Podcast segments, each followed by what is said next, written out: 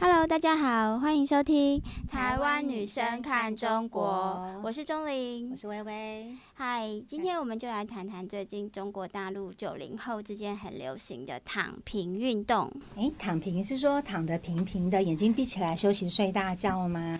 其实我还蛮想要这样的，听起来很不错啊，听起来很令人向往，而且就是很有画面哎。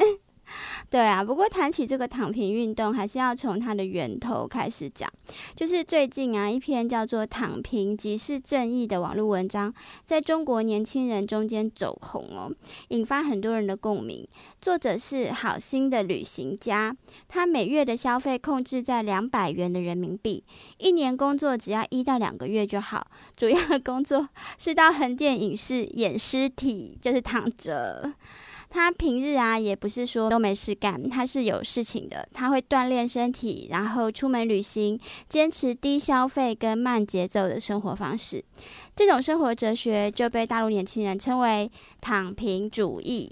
那其实呢，躺平主义族呢，在表现上，他有六不宣言，说他不买房、不买车、不结婚、也不生娃、也不消费，就所谓的六不主义哦。而且呢，用维持最低的生活标准，拒绝变成他人赚钱的机器跟被剥削的奴隶哦，这是他们的主要主张。嗯，反正就是什么都不要就对了，是这样吗？有一点点像，有一点点那种古代哲人的味道。真的，真的。那其实现在中国年轻人呢，他是面临买房难、结婚难、育儿难这些生活困境。其实台湾也是差不多啦，可是台湾跟大陆还是有一些本质上的不同。像是北京啊，跟广州这样的大城市，最近十年内房价就涨了五倍。那没有房子呢，就没有女生要嫁给他了。所以生小孩更是困难，那育儿呢更是面临教育啊，然后毒奶粉啊、毒疫苗等等各种难题。然后想到要在体制内奋斗，会面临很多很多不公平的困境。所以大陆人他们就觉得说，躺平，不要再努力，不要再当韭菜，就是一种无声的反抗。那从这个角度来说，这也可以说是一次新的非暴力不合作运动。这看起来是个人的人生选择啊，而且有一点全球化的意味。台湾呢，之前也流行过制造小确幸啊。那像日本呢，也有主张断舍离、压低欲望的风潮。那之前呢，有一位日本的青年大圆扁里提出一种隐居的生活，基本上呢，就是钱少事少，周休五日，认真的过自己喜欢的生活。那这个到底跟现在大陆年轻人的躺平有什么不一样啊？其实表面来看是很雷同啊，可是像日本青年他们这种所谓的废柴人生，他们是有选择的哦。就是很多日本青年他也不排除将来再回去做正职工作这种可能性。就是说啊，这些民主正常的社会、民主法治的社会，基本上是公平的。就是你到社会上认真工作，工时长，可是你可以得到高薪、更高水准的生活，就可以住豪宅。可是有些人他对生活要求不高，他觉得住套房就可以了。他更喜欢追求一些精神方面的东西，像是大圆别里啊，他最喜欢读书。他有来台湾过隐居生活过，还有出书哦。他的基本上生活就是每天跑图书馆看书。那他觉得这样子人生很充实、很幸福。所以你的意思是说，在这个风潮底下哦，那中国大陆的青年他是没有这种人生选择的权利吗？嗯，其实可以这么说，因为大陆青年或多或少都失去这种选择权。最近啊，就是有一段大陆的影片，就是描述一个男青年，他很悠哉躺在路边桥下，坦腹东床，没有啦，这是我讲。有记者采访他，他就笑嘻嘻的讲他自己的躺平理念。那这个三十五岁的男士说，刚毕业的时候啊，他也是满腔热血拼命工作的，可是工资赶不上房价，再干多少年呢，也买不起房子。他说啊，比起贫穷，更可怕的是看不到希望。所以呢，自己现在想通了，就做一个无忧无虑的躺平青年，不挣扎，不呐喊，不抱怨，不结婚，不生子，不买房，就这样安静的躺平。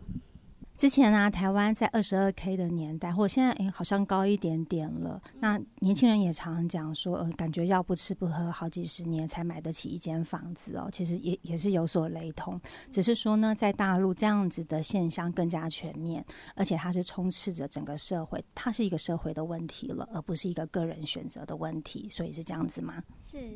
其实这些大陆青年他之前也是努力过嘛，奋斗过，可是再怎么努力，他也看不到希望，所以就干脆放弃了。因为他们的社会阶层流动基本上已经固化，就是你要向上流动，就是要去更高的阶层是很困难的。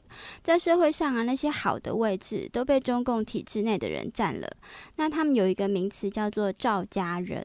就是泛指这些中共党人跟他们的亲属，这些有特权的人呐，在人治社会里面，他们就占据了各种好处、名利，各种好处都是他们的。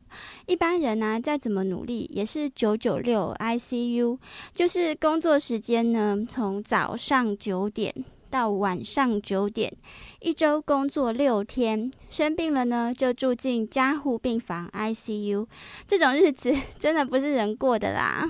真的很可怕哎，九九六跟 ICU，那其实我听说还有零零七，对不对？就是每天零点到零点，然后一周七天哦，都是大陆非常流行的用语，真的太可怕了。通常呢，在台湾我们就是朝九晚六嘛，我们都觉得哎超级累的。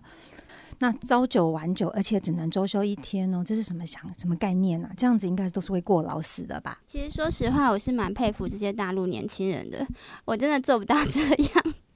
因为工作其实不只是你劳心劳力，而且一个人一生啊，大概工作要三十年左右，这是一场马拉松啦。就一开始你就尽全力冲的话，一定会后继无力的，而且身体很可能会出问题。你是说前面不要用力冲的意思吗？对，马拉松一开始不可以就是尽全力将百米冲刺，不行不行，要配速。其实呢，我们知道说中共的劳动法里面它是有规定八小时工作制的哦。但是呢，现在问题是说，它既然不是一个法治社会哦，有法律它是无法改变社会现状的，所以劳动法就变成呃仅供参考而已哦。而且最惨的是，刚刚查了一下，这些九九六的青年呢，他们的薪水也诶好像不怎么样哦。例如说呢，微信公司的平均薪水呢只有八千零九十元的人民币，那其他的互联网企业也高不到哪里。去啊，像阿里巴巴经理级的薪水大概就是一万多的人民币哦，这跟台湾比起来还是差蛮多的。当然，科技业高阶主管跟研发人员的薪水是非常高的哦，可能比台湾还高，但是那毕竟只是少数，我们是用行业的平均薪水来看的。也就是说啊，就很多中国青年，他是过着付出跟收获非常不对等、不公平的被割韭菜的生活，难怪他们也不想生小孩了。就最近有那个三孩政策嘛，被骂的满江红。所以韭菜他就是要躺下来啊，不然一直被割，他觉得很痛，对不对？对。所以这就是。为什么躺平运动在中国网络上会引起巨大的反响啊？那就是这一篇，就刚刚讲说躺平其实正义这个文章出现之后呢，豆瓣上就出现了躺平小组哦。这个小组在被官方强行关闭之前呢，曾经在一个星期里面呢，从三千增加到九千。嗯，真的是数量暴增哎，所以躺平在大陆真的人气还蛮旺的。可是人气一旺啊，就容易被共产党盯上，所以他们就立刻啊遭到中共官方的封杀，不但贴文被撤下来，随后啊豆瓣上几个躺平小组也在建立后不久就被站方强行解散。那含有躺平字眼的动态更是没有办法发出，就是被彻底审查了啦，就是四零四找不到彻底审查。躺平这个词呢？也遭到官方媒体的批判。诶，所以官方媒体的批判其实让人家看了很傻眼呢。像五月的时候，共青团在微博上面就发布了一条叫做“当代年轻人从未选择躺平”的微博。这是睁眼说瞎话吗？这是。所以那些都幽灵就对了。南方日报还写了“躺平可耻，哪来的正义感”。文章对于躺平进行了批判哦，谴责躺平主义者有害，是毒鸡汤哦，而且还获得新华社的转载哦。还有官方媒体发文说，任命可以，躺平不行，躺平就是不行，就对了。哎，其实这样真的很奇怪。我躺平就只影响到我自己，为什么不行？所以说，就很多人在想说，为什么躺平风潮会让共产党急了呢？那其实我们都知道，现在中共政府啊，它唯一可以拿来当做统治正当性的借口，就是经济发展了。也就是说啊，中共跟中国人之间有一个面包契约，你不要过问公共事务，不推动民主法治，我保证大家能够吃饱这个样子。那消费者呢，就是拉动经济成长的一个最主要的方面。年轻人没钱就躺平，就不消费，这样势必呢就没有办法拉动经济成长，权贵阶层也就没有油水可捞了。对共产党而言呢，躺平就意味着韭菜难割，镰刀没有办法下手。这样下去，难保就是经济会垮台，会危及他的统治啊。所以他都是超前部署就对了，就一开始就把你，对，一开始就把你那个苗头打下来。大陆的宪政学者陈永苗还说，共产党原来的统治基础是建立在大家往上爬，爬上去呢创造财富。但是现在大家如果不爬了，都不当韭菜，不当韭菜他就没有办法割了，这是一个非常大的事情呢。嗯，香港的专栏作家刘细良他也认为，对人生没期望，站着不行，那跪着当红色打手小粉红呢，也不想，因为实在太反智了。那站不得，跪不得，于是呢，唯有躺下，这是一种抵抗红色基因的态度。所以躺下就是抵抗。那我就要回家躺下。我也要。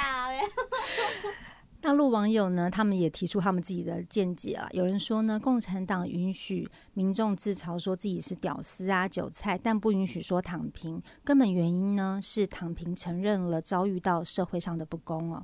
嗯，还有印度网友说啊，其实这很像圣雄甘地发起的反抗英国殖民统治不合作运动。真的有很多人认为这就是中国版的非暴力不合作运动。韭菜一躺平，镰刀就开始着急了。那躺平它是一种无奈的反抗，可是其实我们现在看到了，这还是反映出个人意志，甚至有人认为这是一种觉醒，在某种程度上显示了现在大陆年轻人已经不会轻易的听从中共的指挥了。其实躺平就是躺平了，躺平可能它的效应说不定现在看起来还是没有太大哦，只是说躺平之后会不会有明日的奋起哦，我们就继续看下去。嗯，今天就到这边喽，大家拜拜。OK，拜拜。